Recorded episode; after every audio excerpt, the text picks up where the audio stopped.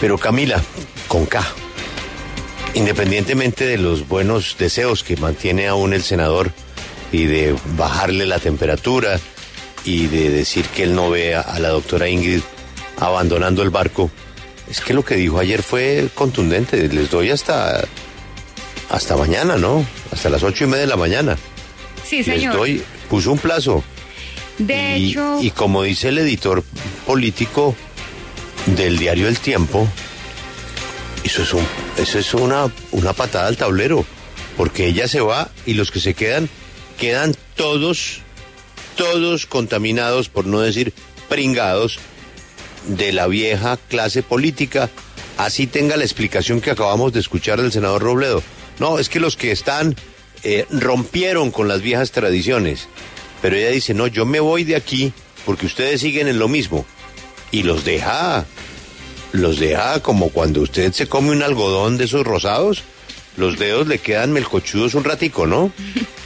Sí, señor Julio. De hecho, el ultimátum lo dio esta noche, pero se iban a reunir con la coalición Centro Esperanza, pero varios integrantes estaban en regiones haciendo campaña. De hecho, varios integrantes dijeron como, unámonos, estamos con las regiones, estamos haciendo campaña con la gente, pues no debatamos otra vez lo mismo, porque es que lo que dicen es que es reunión tras reunión, mientras otras coaliciones están en la calle haciendo campaña.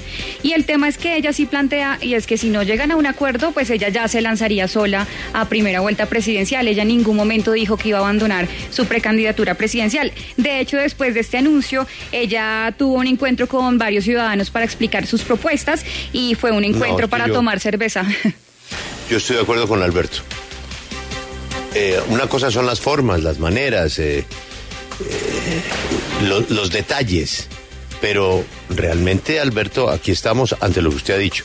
Ella entró a una coalición y se dio cuenta que estaba en el lugar equivocado y ella no necesita la coalición. Yo no sé, pues la coalición sí se veía muy fortalecida con ella, pero la coalición puede seguir sin ella. Y ella, pues tiene su partido y ella no quiere la foto con militantes o exmilitantes de la clase política y limpiarlos de la coalición es imposible. Así es de que ella se va, pero le da su rodillazo al tablero, ¿no? No, se puede negar que la explicación del senador Robledo eh, es muy buena. Es decir, aquí la regla es que eh, quienes eh, están en la oposición hacen parte de esta coalición. Quienes tengan nexos con el gobierno actual no caben, no deben ni pasar por aquí enfrente, dijo. De manera que explica bastante bien una cosa que ellos hasta ahora no lo habían dicho con la claridad que usó Robledo. Entonces, por eso es que yo veo en offside a la doctora Ingrid. Pero yo la, yo la veo yéndose, Alberto.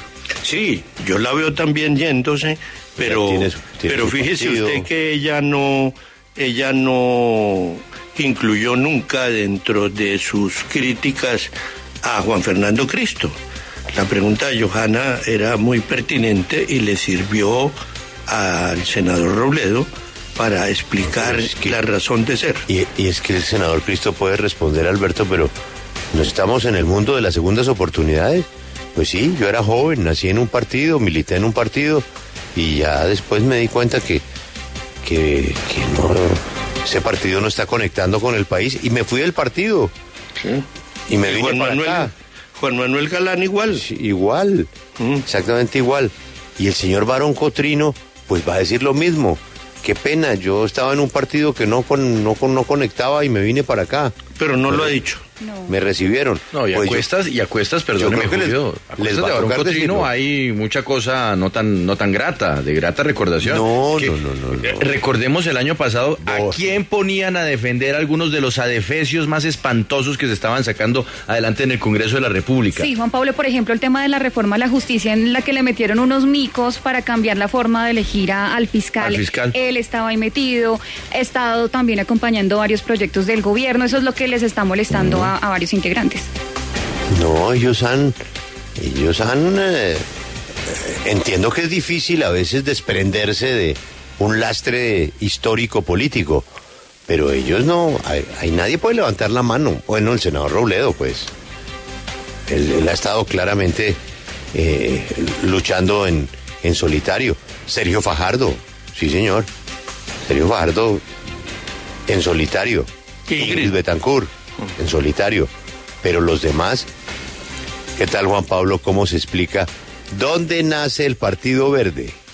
¿De qué nace el Partido ah, Verde? No, no, no, pues lo que decíamos más temprano, o sea, el Partido Verde que tiene su origen en una casta política boyacense que para muchos no es la más transparente del mundo. Y el eh, hoy eh, candidato o precandidato Carlos Amaya, que llegó a la gobernación eh, del departamento de Boyacá, siendo sí una ficha del Partido Verde, pero también con respaldo del Partido Liberado. No, Juan Pablo, y es que eso le decía Alejandro Gaviria a Ingrid. Usted miren dónde está su Partido Verde Oxígeno, está junto con la Alianza Verde en la coalición que hicieron para las listas al Congreso. Exactamente. Mm, me sonó lo de Alberto. Eh, ella se quiere ir y encontró un camino ella se quiere ir y encontró un camino. Porque está pidiendo algo imposible. Pero hace daño. Al irse, mejor dicho, al dar ese portazo, le pega estremece toda la estructura de la casa. Le, pega al tablero y cuando usted le pega al tablero, las fichas, hay unas que se caen, ¿no? La reina siempre queda como churuleta, ¿no? La reina se cae, el caballo pasa de posición a otro. Es un rodillazo al tablero fuerte, sobre todo por la percepción pública. Dice, óigame, si esta señora se está yendo de ahí porque vio que eso está lleno de políticos, uy, vamos a mirar eso, ¿no? Hace un daño, hace un daño.